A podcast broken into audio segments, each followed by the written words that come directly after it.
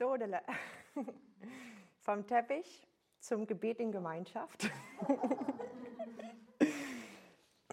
so, jetzt haben wir ja mit Dirk ähm, sehr schön ähm, dieses Ich und der Herr praktiziert. Und jetzt ähm, ja, kommen wir zu diesem Thema, gemeinsam beten. Das ist ähm, mindestens genauso schön. Ähm, also wir haben ja heute Morgen schon so gesehen, dass Gebet in der Bibel und also auch im Neuen Testament wirklich ein, ein großes Thema ist und sehr viel Raum einnimmt. Also eigentlich überall finden wir Gebet. Aber wir, wir sehen auch, wenn wir durch das Neue Testament gehen, dass das Gebet vor allem im Kontext von Gemeinde und Gemeinschaft eine, eigentlich eine enorme Bedeutung hat. Jesus hat ähm, geredet vom individuellen Gebet im Kämmerlein. Darüber haben wir auch heute Morgen ähm, geredet. Eben die Frage, unter wessen Blick lebe und bete ich. Jesus hat sich offensichtlich zurückgezogen zum Gebet, aber offensichtlich war Jesus trotzdem beim Beten hörbar und sichtbar. Und ähm, offensichtlich betete er auch mit seinen Jüngern zusammen, weil sonst zum Beispiel hätten wir Johannes 17 gar nicht. Also in Johannes 17 haben wir ein gesamtes Gebet und die Jünger müssen dabei gewesen sein, als Jesus dieses Gebet betete ähm, weil sonst hätten wir dieses Gebet gar nicht. Jesus hat seine Jünger gelehrt zu beten und er hat ähm, gebetet, er hat gesagt, euer Vater weiß, was ihr bedürft und darum betet so. Und als er sie gelehrt hat zu beten, hat er gesagt, ihr sollt so beten, unser Vater, der du bist im Himmel. Er hat nicht gesagt, ähm, so Johannes, so sollst du beten, du mein Vater, der du bist im Himmel, sondern er hat seine Jünger angeschaut und er hat sie gesehen als eine Gemeinschaft und er hat zu ihnen gesagt, so sollt ihr beten. Unser Vater, der du bist im Himmel. Und wenn wir anschauen die Bitten des Vaterunsers, dann ist es wirklich das Gebet einer Gemeinschaft. Es ist das Gebet des Leibes Christi. Es ist das Gebet und es sind die Bitten der Gemeinde der Gemeinde Jesu, der kleinen lokalen Gemeinde, der, der Zelle, wo, wo immer ähm, Christen, wo immer Gläubige zusammen sind ähm, und dann eben auch der gesamten Gemeinde global.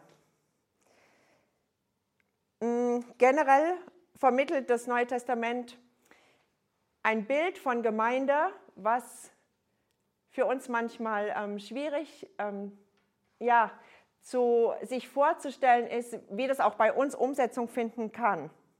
Das Neue Testament vermittelt ein Bild von Gemeinde, dass die Gemeinde wirklich eine echte Gemeinschaft ist.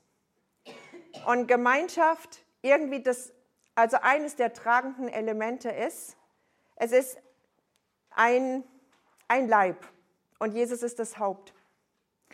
Und wenn wir in, die, in die Bibel schauen, dann sehen wir, dass das der Bau des Reiches Gottes und auch der Bau der Gemeinde ist in dem Sinne nicht Privatangelegenheit, sondern es ereignet sich durch die Gemeinde. Und es ereignet sich auch durch die Gemeinschaft. Es ereignet sich durch die vielen gemeinsam. Und nicht, ähm, Gideon, unser Leiter in Indien, sagt immer, es ist nicht eine One-Man-Show, ja? sondern es ist Gemeinschaft. Und ähm, ich glaube, das ist was, was unserer Kultur, auch unserer individualistischen Kultur, auch hier in unseren Breitengraden so ein Stück weit entgegensteht. Ähm, ich habe mal geschaut, es gibt so einen Individualismus-Index für die Nationen oder Kulturen. Und ähm, also das wisst ihr ja, das individualistischste Land dieser Welt ist die USA. Genau mit 91 Punkten von 100. Deutschland ist auf der Skala nicht so schlecht, oder was heißt hier schlecht? Äh, Deutschland hat 67 Punkte, aber trotzdem, das zeigt, dass wir sehr individualistisch veranlagt sind Und ähm, das ist ein großer Unterschied zu, zu anderen Kulturen, die kollektivistisch sind und wo dieser Gemeinschaftsaspekt sowieso ihnen in Fleisch und Blut steckt. Ja, also wenn wir Gemeinde sehen, zum Beispiel eben Gemeinde in Indien, dann ist dieses, wir machen gemeinsam, wir beten gemeinsam, wir evangelisieren gemeinsam, wir machen alles gemeinsam. Das ist ein einheitliches ähm, Gehen und, und Handeln und Beten und es ist einfach gemeinsam. Und ich glaube, das, das fehlt uns hier und darum ist es gut, das zu kultivieren und auch ähm, ja, zu überlegen, wie wir das auch in unserer Kultur ähm, wirklich als Gemeinschaft leben können. Wenn wir die Briefe anschauen im Neuen Testament, dann sehen wir eine wirklich innig sich liebende und tief miteinander verbundene Glaubens- und Kampfgemeinschaft für das Evangelium. Wenn wir die Paulusbriefe lesen und vor allem, wie er sie immer startet, wenn er dann da schreibt an seine geliebten Brüder und Mitstreiter, nach denen er sich so sehnt und wo er wirklich darauf wartet, sie wieder zu sehen, da sehen wir ganz viel wirklich, ähm, das ist nicht steril, das ist Gemeinschaft. Das ist wirklich eine Verbundenheit von, von Herz zu Herz und eine Verbundenheit aber auch für, für das Evangelium, für den Kampf für das Evangelium. Und darin eingebettet ist alles. Konflikte, Niederlagen, Siege, das alles findet in, innerhalb dieses Leibes statt. Geistliches Leben ist eben nicht vor allem Privatsache, sondern im Gegenteil. Und darum ähm, findet auch die Geburtsstunde der Gemeinde nicht so statt, dass da einer allein war und dann kam der Heilige Geist und dann ähm, fand eine One-Man-Show statt. Das war es nicht, sondern die Geburtsstunde der Gemeinde Pfingsten geschieht innerhalb einer Gemeinschaft. Ja? Es geschieht innerhalb der Gemeinschaft von Jüngern, die gemeinsam warten auf die Verheißung des Vaters und die gemeinsam den Heiligen Geist empfangen. Der Heilige Geist wird ausgegossen. Und das ist der, der Unterschied. Auch ähm, eben im Alten Testament waren es immer so einzelne Personen, die Gott erwählt hatte und ähm, die er dann auf besondere Weise mit seinem Geist erfüllt hat. Meistens waren es Menschen in irgendeiner Autoritätsposition, Könige, Priester. Aber im Neuen Testament ändert sich das alles, weil Gott seinen Geist auf den gesamten Leib Christi ausgießt und äh, jeder den Heiligen Geist empfängt und damit befähigt ähm, Gott den ganzen Leib, die ganze Gemeinschaft, erfüllt diesen Leib, er bevollmächtigt den ganzen Leib mit Kraft aus der Höhe, mit verschiedenen Gaben, die alle ähm, zusammenspielen und ähm, er gießt seine Liebe aus durch den Heiligen Geist in die Herzen. Ähm, so dass wir einander lieben können und dass wir in Liebe in diese Welt hinein agieren können und dass wir in Liebe sind mit, in unserer Beziehung zu Gott. Und die Antriebskraft dieses Leibes, der Gemeinschaft, ist die Liebe.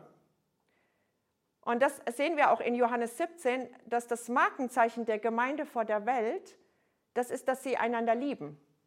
Das ist, dass sie, dass sie in Einheit sind als Gemeinschaft. In Johannes 17 betet Jesus und er betet äh, mit dem Blick auf seine Jünger und nicht nur auf diese Jünger, sondern auch auf die nachfolgenden Generationen von Jüngern. Und er betet um Bewahrung im Namen Jesu und dass sie bewahrt werden vor dem Bösen. Er betet, dass sie geheiligt werden durch das Wort der Wahrheit. Und dann betet er viermal, dass sie eins seien dass sie eins seien, wie er mit dem Vater eins ist. Damit die Welt glaubt. Das, das steht im Zusammenhang. Und ähm, er betet um die Liebe. Ja, dass sie in der Liebe bleiben. Und ähm, in Johannes 13 steht auch dieser Zusammenhang, dass sie einander lieben, damit die Welt erkennt, dass es die Jünger Jesu sind. Pfingsten kommt, Apostelgeschichte 2, da steht im ersten Vers, und als der Tag des Pfingstfestes erfüllt war, waren sie alle an einem Ort beisammen. Und das, ähm, so beginnt's, so beginnt die Gemeinde. Und darum, ähm, also ist das auch so der Grund für, für gemeinsames Gebet, Gebet in Gemeinschaft. Der Grund dafür ist eben diese Gemeinschaft, die Gott möchte und die Gott sieht. Und die Vorgeschichte ähm, zu diesem Pfingstereignis ist die ähm, in Apostelgeschichte 1. Und als sie hineingekommen waren, stiegen sie hinauf in den Obersaal, wo sie sich aufzuhalten pflegten, wo sie Gemeinschaft gelebt haben, wo sie gemeinsam gebetet haben. Sowohl Petrus als Johannes und Jakobus und Andreas und Philippus und Thomas, Bartholomäus und Matthäus, Jakobus, der Sohn des Alpheus und Simon, der Eiferer und Judas, der Sohn des Jakobus. Diese alle verharrten einmütig im Gebet mit einigen Frauen und Maria, der Mutter Jesu, und mit seinen Brüdern. Und in diesen Tagen stand Petrus in der Mitte der Brüder auf und sprach, und es war eine Menge von etwa 120 Personen beisammen. Das ist die Vorgeschichte zu, zu Pfingsten, zu der Ausgießung des Heiligen Geistes. Und die Nachgeschichte, was danach ist, in Apostelgeschichte 2 von Vers 42, was das Leben der Christen prägte, waren diese vier Dinge. Die Lehre, in der die Apostel sie unterwiesen, ihr Zusammenhalt in gegenseitiger Liebe und Hilfsbereitschaft, das Mahl des Herrn und das Gebet. Und dann wird das ausgeführt, was es bedeutet hat. Jeder Mann in Jerusalem war von einer tiefen Ehrfurcht vor Gott ergriffen und durch die Apostel geschahen zahlreiche Wunder und viele außergewöhnliche Dinge. Alle, die an Jesus glaubten, hielten fest zusammen und teilten alles miteinander, was sie besaßen. Sie verkauften sogar Grundstücke und sonstigen Besitz und verteilten den Erlös entsprechend den jeweiligen Bedürfnissen an alle, die in Not waren. Einmütig und mit großer Treue kamen sie Tag für Tag im Tempel zusammen. Außerdem trafen sie sich täglich in ihren Häusern, um miteinander zu essen und das Mahl des Herrn zu feiern. Und ihre Zusammenkünfte waren von überschwänglicher Freude und aufrichtiger Herzlichkeit geprägt. Sie priesen Gott bei allem, was sie taten und standen beim ganzen Volk in hohem Ansehen und jeden Tag rettete der Herr weitere Menschen, sodass die Gemeinde immer größer wurde. Das ist die NGÜ, das finde ich irgendwie eine, also schön, die Übersetzung in, also auf diesen Text bezogen. In der Elberfelder steht, sie verharrten aber in der Lehre der Apostel, in der Gemeinschaft, im Brechen des Brotes und in den Gebeten. In, Im Englischen steht da, they devoted themselves. Sie haben sich selber hingegeben, und zwar alle gemeinsam, an diese vier Säulen, auf der das ganze Gebäude Gemeinde aufgebaut war, nämlich die Lehre, die Gemeinschaft, das Brechen des Brotes und das Gebet, das gemeinsame Gebet. Und ich glaube, Ihnen war auch klar, dass diese Säulen nur so stark sind, wie auch jeder Einzelne sich hingibt und ähm, sozusagen seinen, seinen Stand innerhalb der Gemeinschaft einnimmt im Blick auf diese vier ähm, ja, unverbrüchlichen Fun äh, Säulen, also als Fundament. Ähm, wir sehen so vielleicht zwei Trends oder ich weiß nicht, wie, wie man sagen soll, im Blick auf Gebet in Gemeinschaft oder Gebet in Gemeinde. In, so, vielleicht mal so ganz allgemein gesagt, obwohl ich auch glaube, dass, dass da wirklich eine Veränderung eintritt. Aber es findet eigentlich im Vergleich zu dem, was wir hier lesen, eher wenig oder weniger Gebet in Gemeinde statt. Gebet in Gemeinschaft, gemeinsames Gebet. Also meistens gibt es halt ein bisschen Gebet im Gottesdienst und dann gibt es meistens noch eine Art Gemeindegebet in irgendeiner Form. Aber ähm, oft sind es also oft sind's die Älteren, die zum Gebet kommen, vielleicht auch, weil die mehr Zeit haben und äh, dann so die Stange hochhalten. Viele empfinden vielleicht solche Gebetstreffen als ein bisschen so verstaubt oder auch als mühsam ähm, und, und nehmen dann auch eher nicht unbedingt die Zeit dafür. Aber es gibt auch anderes Gebet in Gemeinden. Aber trotzdem ist es eher so ein bisschen in diese Richtung, sage ich mal. Und dann gibt es eben seit, schon jetzt seit einigen Jahren, oder das ist jetzt schon eigentlich schon seit ein bis zwei Jahrzehnten, dass, dass diese Gebetsbewegung begonnen hat. Und Gebetshäuser schießen irgendwie wie Pilze aus dem Boden. Also es gibt fast inzwischen überall, also in jeder größeren Stadt oder so, gibt es irgendeine Form von Gebetshaus oder irgendeine ja, Form von, von aufblühendem Gebet irgendwie. Und das sind so vielleicht die zwei Dinge, die, die man mit Gebet in Gemeinschaft irgendwie so verbindet, wie es halt in der Gemeinde ist und dann so diese Gebetshäuser. Jesus hat gesagt, mein Haus ist ein Haus des Gebets für alle Nationen. In äh, Markus 11. Und wenn wir so auf die Urgemeinde schauen, dann sehen wir tatsächlich, das war ein Haus des Gebets. Sie haben das irgendwie umgesetzt in ihrem Alltag, wie auch immer sie das gemacht haben oder geschafft haben. Ähm, ein Haus des Gebets für alle Nationen. Aber das ist das, wie Jesus auch seine Gemeinde sieht. Als ein Haus des Gebets für alle Nationen. Und ich glaube auch, dass es wirklich so das, das Ziel Jesu ist oder vielleicht eines seiner Ziele, bevor er wiederkommt, die Gemeinde wirklich dahin zurückzuführen. Ja, in diese Identität, ein Haus des Gebets zu sein.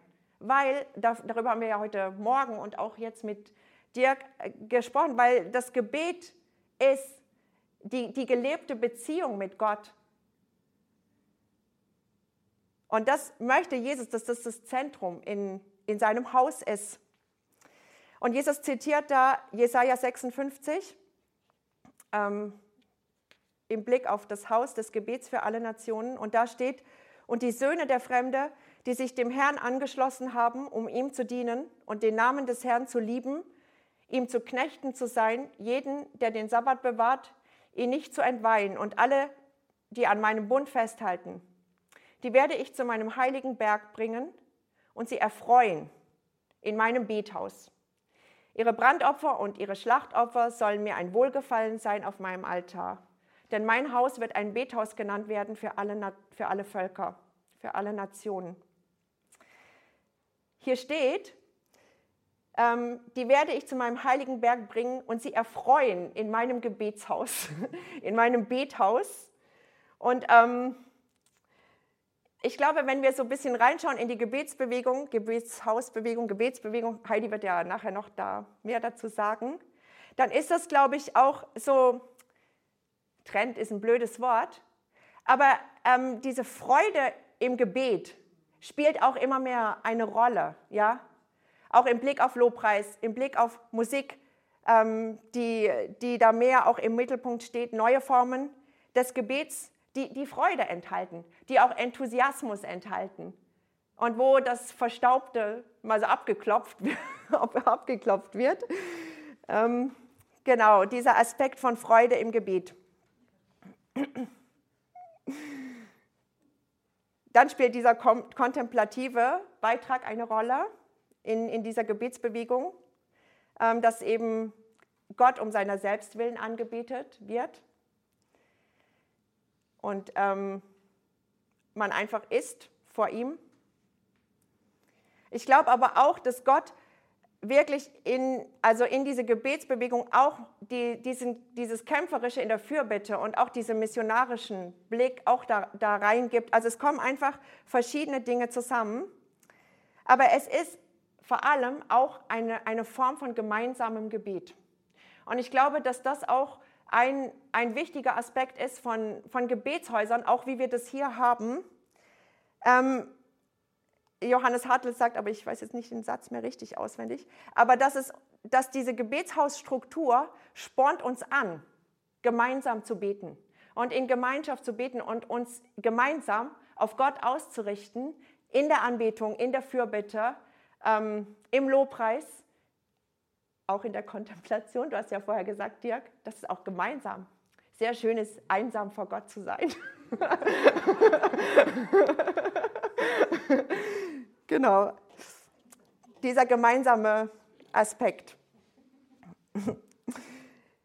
der Beginn eigentlich der Gebetsbewegung oder ähm, etwas, was im, ist das dann das 17. Jahrhundert, wenn es 1740 war, oder ist es 18. Jahrhundert? 18. Jahrhundert. Genau. Andrea wird ja bald nach Herrnhut fahren.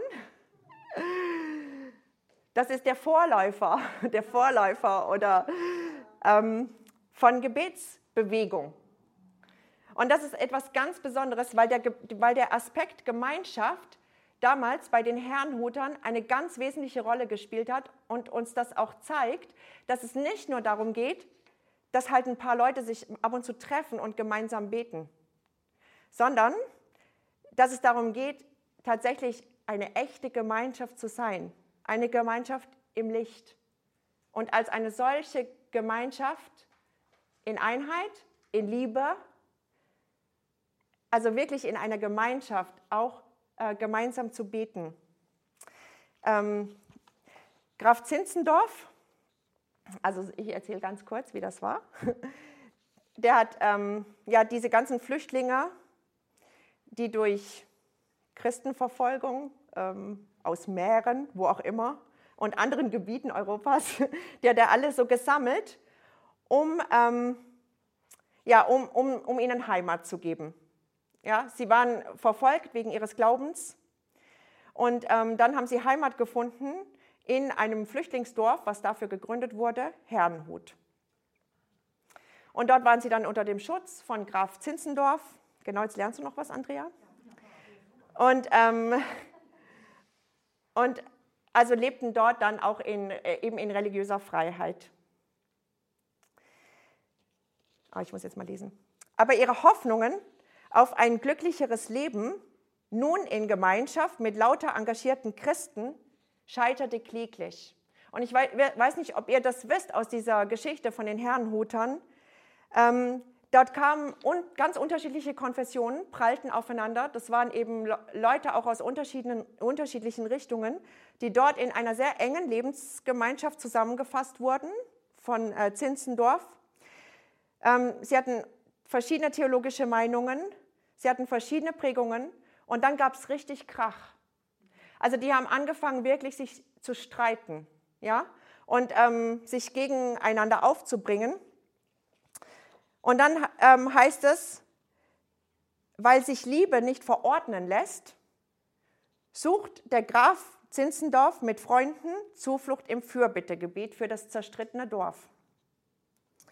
Zinzendorfs leidenschaftliches Ringen um Versöhnung der Unversöhnlichen soll nicht vergeblich sein. Und dann ähm, kommt dieser 13. August 1727. Also das haben sie richtig festgehalten, weil dort Gottes Geist wirklich gekommen ist, und zwar während einer, eines Abendmahlsgottesdienstes. Und ähm, sie sagen, ähm, in den Herzen der Herrnhuter entzündete der Geist Gottes in pfingstlicher Kraft und Dynamik die Liebe zueinander. Und das war eigentlich der Beginn überhaupt diese, dieser Gebetsbewegung. Ja? Das offizielle äh, Datum, nein, das offizielle äh, Diarium, also ist das Tagebuch, das Tagebuch der Gründungsgeschichte fasst das gottgewirkte Geschehen jenes spirituellen Geburtstages von Herrnhut in die Worte zusammen, und das ist wirklich cool. Da steht, und wir lernten uns zu lieben. Wir lernten uns zu lieben. Und dann, also das war am 13. August 1727 und dann am 22. August, also wirklich nur ein paar Tage später, beginnt diese 24-7, diese 24-7 Gebetsbewegung. Und dann, dann erst konnten sie anfangen zusammen zu beten, weil zuerst ja, zuerst wurde, musste eine Gemeinschaft zusammengefügt werden, auch durch Vergebung, durch den Heiligen Geist. Und dann ähm, fing das an. Und dann haben sie 100 Jahre lang, ähm, ja, 24 Stunden, sieben Tage die Woche ununterbrochen gebetet. Und das richtig Coole ist, ähm, dass dann nur, nach nur fünf Jahren ähm, des Beginn dieses Gebetes die Herrnhuter Brüder ihren ersten Missionar ausgesandt haben. Weil das gehört alles zusammen. Ja? Und das war auch nicht so, dass sie angefangen haben zu beten mit diesem Ziel, dass daraus jetzt eine Missionsbewegung werden soll, sondern sie haben angefangen zu beten. Erst haben sie gelernt, sich zu lieben. Das führte ins gemeinsame Gebet und das führte dazu, einen Auf, diesen Auftrag zu erfüllen, ähm, Gottes Reich zu bauen. Und ähm, der erste junge Missionar war ein Schwabe, natürlich. Und der, der, ging in die Karibik. Bitte? Sodele. Ein Schwabe. Der hieß, glaube ich, auch irgendwie so Häberle oder so irgendwas. genau, der ging in die Karibik und das war der Beginn der modernen Missionsbewegung. Und diesem Missionar folgten mehr als 2000 Missionare. Ähm, du musst unbedingt in dieses Museum gehen. Genau.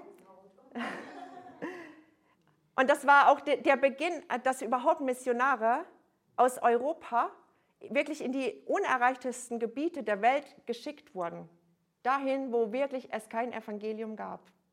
Das ist etwas ganz Besonderes, aber es begann ähm, an diesem 13. August, wo, wo sie lernten, einander zu lieben. Und ich glaube, dass, dass das auch hinter gemeinsamem Gebet steht. Und das ist halt eine Schicht tiefer, als dass wir uns halt irgendwie versammeln zum Gebet.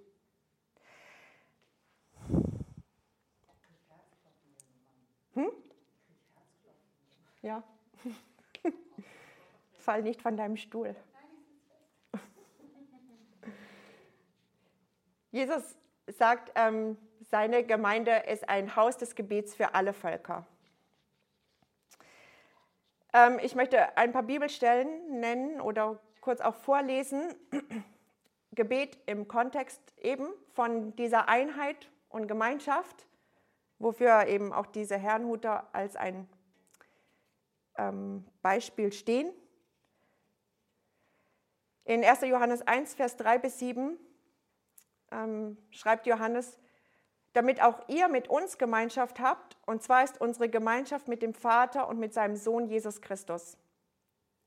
Und die schreiben wir, damit unsere Freude vollkommen sei. Und dies ist die Botschaft, die wir von ihm gehört haben und euch verkündigen, dass Gott Licht ist und gar keine Finsternis in ihm ist. Wenn wir sagen, dass wir Gemeinschaft mit ihm haben und wandeln in der Finsternis, lügen wir und tun nicht die Wahrheit. Wenn wir aber im Licht wandeln, wie er im Licht ist, haben wir Gemeinschaft miteinander und das Blut Jesu, seines Sohnes, reinigt uns von jeder Sünde. Gemeinschaft, unsere Gemeinschaft ist mit dem Vater und mit dem Sohn und unsere Gemeinschaft ist miteinander, eine Gemeinschaft im Licht, wie er im Licht ist. Und eine Gemeinschaft, die gegründet ist oder die besteht durch das Blut Jesu, ähm, der, der uns reinigt von, von jeder Sünde. Eine Gemeinschaft durch den Heiligen Geist, der die Liebe Gottes ausgießt in unsere Herzen und ähm, letztendlich ja, ist es durch den Heiligen Geist auch, dass wir wirklich in geistliche Gemeinschaft hineinkommen und, und lernen, einander zu lieben. In Matthäus 5 steht, ähm, Vers 23 und 24, ist auch interessant, weil es da auch ähm, um Gebet geht, aber auch um, um Gemeinschaft. Wenn du nun deine Gabe darbringst zu dem Altar und dich dort erinnerst, dass dein Bruder etwas gegen dich hat, so lass deine Gabe dort vor dem Altar und geh vorher hin, versöhne dich mit deinem Bruder und dann komm und bring deine Gabe dar. Also so das, das Gebet lässt sich nicht irgendwie lösen von dem, wie wir miteinander leben und wie wir miteinander umgehen. Und dann Psalm 133, das ist ja ganz bekannt, ein Wallfahrtslied gesungen auf dem Weg hinauf nach Jerusalem von David, Seht, wie schön und angenehm es ist, wenn Brüder einträchtig beieinander wohnen. Es ist wie das kostbare Salböl, das über das Haupt gegossen wird und das sogar noch herabfließt auf den Bart. So wie das Öl herabrann auf den Bart des Hohenpriesters Aaron und hinunter auf den Halssaum seines Gewandes. Es ist erfrischend wie der Tau vom Berg Hermon, der den Berg Zion und seine Hügel benetzt. Wo dies geschieht, hat der Herr seinen Segen versprochen. Leben, das niemals enden wird. Hier geht es im Blick auf, auf einträchtiges Beisammensein, auf Gemeinschaft von Brüdern und Schwestern, um Salbung, um Erfrischung und um Segen. Und das ist doch etwas sehr wünschen, wünschenswertes. Und das hat Gott verheißen auf, ja, auf, auf Gemeinschaft, auf, auf Einheit, auf, auf ein gemeinsames Sein. Und dort hat er Leben verheißen. Es ist eine Gemeinschaft, die Leben hervorbringt oder die für Leben steht und von der auch Leben ausgeht. Wenn wir durch die Apostelgeschichte gehen, ähm, das kann man machen, im Blick auf gemeinsames Gebet, da wird man sehr fündig. Ähm, eigentlich von Kapitel 1 bis zum Schluss gemeinsames Gebet in der, in der Urgemeinde. Apostelgeschichte 1 hatten wir schon. Sie harren aus, immer im Gebet. Apostelgeschichte 2, gemeinsames Gebet im Tempel und in den Häusern. Und Gebet als eine Säule der Gemeinde. Apostelgeschichte 3. Dort heißt es von Petrus und Johannes, dass sie zum Tempel gehen, um zu beten. Beten war in ihrem Tagesprogramm einfach mit drin. Apostelgeschichte 4 werden die Apostel aus dem Gefängnis entlassen und dann gehen sie direkt zu einem Gebetstreffen, sozusagen. Und sie beten und der Platz bebt. und ähm, der Heilige Geist wird ausgegossen und sie werden gestärkt, gemeinsam gestärkt für, für die Verfolgung, in, in die sie kommen und in der sie stehen. Apostelgeschichte 6. Die Leitung der Gemeinde baut Strukturen, die sozusagen, ähm, damit die Gemeinde in guten Bahnen verläuft. Und sie bauen Strukturen extra so, damit sie als die Leiter ähm, beim Gebet und bei der Verkündigung bleiben wollen. Sie wollen als Leiterschaft genug Zeit haben zum Beten und zur Verkündigung. Gebet. Apostelgeschichte 10. Petrus betet auf dem Dach, ähm, während auch der Hauptmann Cornelius in Caesarea betet. Das ist ja auch so eine interessante Formulierung. Ich weiß jetzt, ich kann nicht mehr genau sagen. Ähm, aber Johannes Hartl sagt, diese Formulierung ähm, bei diesem Hauptmann Cornelius, da steht, die Almosen deiner Gebete, die vor mich gekommen sind. Und Johannes Hartl sagt, diese Bedeutung, die da im Griechischen steht, ist eigentlich, dieser Hauptmann Cornelius hat ein Denkmal vor Gott errichtet mit seinen Gebeten. Er hat gebetet und Petrus hat da irgendwo auf der anderen Seite gebetet. Und das Ganze bewirkt, dass zum ersten Mal den Heiden das Evangelium verkündigt wird. Das ist die Auswirkung von diesem Gebet. Der Beginn der Heidenmission. Apostelgeschichte 12, Petrus wird verhaftet und die Gemeinde betet nachts. Und es waren wohl nicht weniger, die sich da versammelt haben und sie haben einfach inständig dafür gebetet, dass ähm, Gott in diese Situation von Petrus eingreift. Und dann ist es ja eben lustig, ähm, dass dann alle, alle Türen öffnen sich vor Petrus, nur die Tür nicht, wenn er nach Hause kommen will.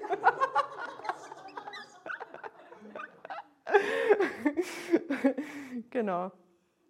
Die, das ist alles auch mit Humor zu nehmen. Genau. Ja, wir werden, würden wahrscheinlich auch nicht anders reagieren, ganz ehrlich. Sie beten. Und dann Apostelgeschichte 13. Die Gemeinde betet und fastet, die Gemeinde in Antiochia. Und durch dieses gemeinsame Beten und Fasten wird, äh, werden Paulus und Barnabas ausgesandt auf ihrer Missionsreise. Apostelgeschichte 16. Paulus und Silas sind im Gefängnis und sie fangen an zu singen und sie singen nicht, oh, wir armen Würmer, jetzt sind wir im Gefängnis. erbarme dich, sondern sie haben Lobpreis gemacht, gemeinsam, alle beide. Und ich glaube, sie haben sich auch gegenseitig dazu ermutigt. Und dann haben sie äh, Gott gepriesen und ihn angebetet. Apostelgeschichte 28.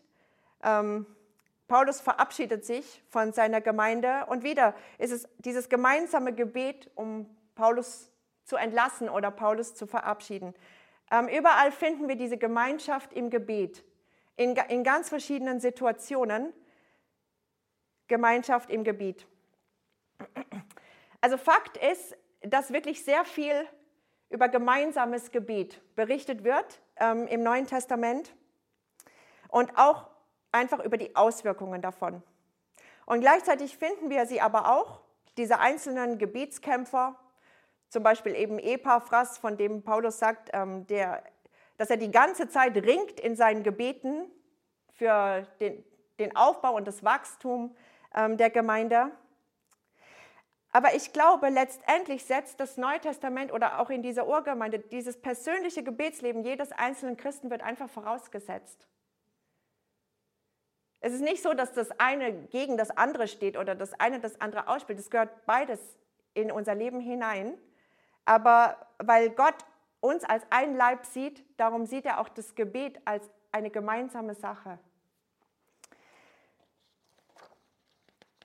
Okay, zum Abschluss ähm, möchte ich noch kurz ähm, ein paar Aspekte nennen ähm, für gemeinsames Gebet, die meines Erachtens wichtig sind.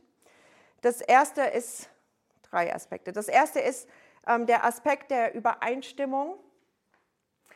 Das hat etwas mit der Einheit zu tun und dass wir nicht nur in Übereinstimmung sind mit dem, was Gott tun möchte im Gebet, sondern auch es liegt eine Kraft da drin, wenn wir gemeinsam in über, also wenn wir übereinstimmen, ich sag mal, was wir jetzt in Übereinstimmung mit Gott von ihm erbitten wollen. Und wenn wir nicht ähm, alle in irgendeine Richtung gehen, sondern wenn, wenn wir wirklich in dieser Einheit, die Gott liebt, vor Gott sind, als wirklich als Brüder und Schwestern und dann auch noch, sage ich mal, wenn wir wirklich in einer Gemeinschaft vor Gott sind, die eine Gemeinschaft im Licht ist, wo wir wirklich auch wie, also Schulterschluss haben. Ähm, und dann mit, mit Gottes Herz und mit seinem Willen in, in Übereinstimmung gehen und so Gottes Pläne gemeinsam ergreifen, sag ich mal. Das, das, das schafft wirklich einen Raum für Gott, wo, wo er einfach kommen kann. Ich glaube, dass das auch ähm, dieses, dieser Psalm aussagt, wie lieblich es ist, wenn Brüder in Eintracht zusammen sind, dass Gott dort seinen Segen verheißen hat, weil er uns eben als ein, ein, einen Leib sieht. Ähm, ich glaube, dass es Gott bewegt und dass er es liebt, wenn wir als Leib gemeinsam mit dem übereinstimmen, was unser Haupt will und wonach Gott selber sich sehnt. In Matthäus 18, das ist ja auch eine bekannte Stelle, das sagt, ähm, sagt Jesus, wahrlich, ich sage euch, wenn ihr etwas auf der Erde bindet, wird es im Himmel gebunden sein. Wenn ihr etwas auf der Erde löst, wird es im Himmel gelöst sein. Wiederum sage ich euch, wenn zwei von euch auf der Erde übereinkommen, irgendeine Sache zu erbitten, so wird sie ihnen von meinem Vater, der in den Himmeln ist, gegeben werden. Denn wo zwei oder drei versammelt sind in meinem Namen, da bin ich in ihrer Mitte.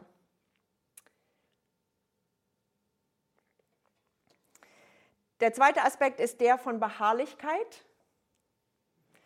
Ähm, wenn wir schauen, dann steht Gebet in der Bibel ganz oft in Verbindung mit diesen etwas, manchmal etwas unangenehmen Worten. Also beharrlich und ausharren und unablässig tun und festhalten an und sowas. Ähm, ja, aber ich glaube, dass es äh, tatsächlich darum geht, Gebet hat etwas damit zu tun, ähm, auszuharren und daran festzuhalten. Und ähm, diese, diese Geschichte, da hatten wir es heute Morgen auch schon kurz davor, äh, davon, ich finde, die macht diesen Aspekt von Beharrlichkeit und diesem großen Vorzug von gemeinsamem Gebet sehr deutlich. Ähm, nämlich Amalek kommt und kämpft in Rephidim gegen Israel. Und ähm, Mose sagt zu Josua, wähl dir die Männer aus und kämpfe gegen Amalek. Morgen will ich mich auf den Gipfel des Hügels stellen mit dem Stab Gottes in meiner Hand. Und dann tat Mose etwas, was sehr weise war. Er ging nicht allein da hoch auf diesen Berg, sondern er hat äh, sich Aaron geschnappt und Hur geschnappt und dann sind sie zu dritt da hochgestiegen auf den Berg. Ich weiß nicht, ob Mose schon geahnt hat, dass es eine längere Sache werden würde und dass es vielleicht nicht mit einer halben Stunde Stab hochhalten getan ist, da oben auf dem Berg. Und darum dachte er, besser zu dritt als allein. Und es geschah, wenn Mose seine Hand erhob, dann hatte Israel die Oberhand. Wenn er aber seine Hand sinken ließ, dann hatte Amalek die Oberhand. Da jedoch Moses Hände schwer wurden, nahmen sie einen Stein und legten den unter ihn, und er setzte sich darauf. Dann stützten Aaron und Hur seine Hände, der eine auf dieser, der andere auf jener Seite. So blieben seine Hände fest, bis die Sonne unterging. Gemeinsames Gebet ist eine große Ermutigung, beharrlich zu beten und am Gebet dran zu bleiben. Vor allem, wenn es tatsächlich um, auch um Fürbitte geht. Und ähm, auch da glaube ich, dass dieses, diese Gebetshausstruktur oder dieses wirklich äh, Menschen in eine Gemeinschaft hinein, in eine Gebetsgemeinschaft hineinzubringen, äh, einen unendlichen Wert hat. Weil, weil wir einfach, ja, in Gemeinschaft können wir auch länger anhalten beten. Und wir können am Gebet festhalten und wenn einer müde wird, dann steht der andere da und ähm, unterstützt. Und äh, noch der letzte Aspekt, ich glaube, das ist auch ein wichtiger Aspekt, ähm, einfach von Inspiration.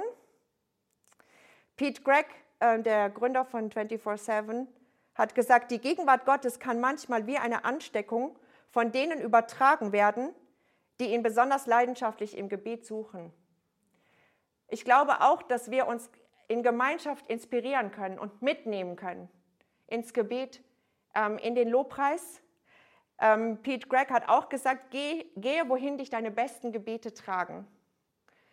Und ähm, also ich habe schon viele Jahre, ich sag mal, in, im Gebetshaus ähm, gelebt und wir hatten immer wieder ganz verschiedene Leute in unserem Team. Und es ist wirklich so, dass verschiedene Leute auch eine ganz verschiedene äh, Art oder Leidenschaften einfach auch haben für Gebet oder auch in der Fürbitte und ähm, oft mit dem, was sie selber auf sich tragen oder wo sie vielleicht auch eine Salbung haben auf sich, wirklich äh, andere mit hineinnehmen können ähm, in ein, ich sag mal, leichtes und fröhliches Gebet, also nicht so, so mühsam. So. Und das ist auch ein, ein Aspekt von, ähm, von, von gemeinsamem Gebet. Es gibt verschiedene äh, Arten von Fürbitte und es gibt verschiedene Beter und es gibt verschiedene Beta-Persönlichkeiten und wir können uns äh, gegenseitig inspirieren. Äh, wir werden da in unserem Fürbittetag ähm, noch mehr darüber reden, über verschiedene Fürbitten, Leidenschaften. Und ich glaube auch, dass diese Gebetsgemeinschaft auch dazu da ist, für eine Art Entlastung, weil es auch nicht so ist, dass jeder für alles beten muss oder jeder alles im Gebet tragen muss, sondern ähm, jeder, jeder trägt einfach das, was, was er trägt. Aber es liegt auch eine Erschwernis da drin, ähm, nämlich wiederum aus diesen verschiedenen Dingen, die wir vielleicht tragen auf dem Herzen oder auch diese verschiedenen Formen von Gebet, die uns ansprechen oder so, auch wieder in die Gemeinschaft hineinzukommen und dann auch wieder trotzdem eins zu werden, in Übereinstimmung ähm, gemeinsam zu beten. Aber ich glaube, ähm, auch wenn es diesen Begriff ähm, eigentlich nicht gibt, ähm, das Herz Gottes auszubeten, ist ein, ist ein gebasteltes Wort. Aber ich glaube, dass, dass es wirklich eine, eine Gemeinschaft, eine Gebetsgemeinschaft ist, die wirklich das gemeinsame Herz Gottes ausbetet oder dass es einfach erst in dieser Vielfalt, aber auch in dieser liebenden Gemeinschaft ähm, das Gebet sich entfalten kann. So. Genau, und äh, Heidi ist jetzt zwar rausgegangen, aber sie kommt jetzt gleich wieder rein. genau.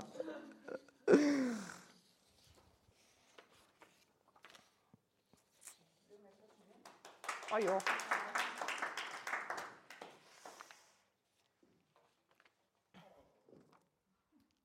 Einmal strecken.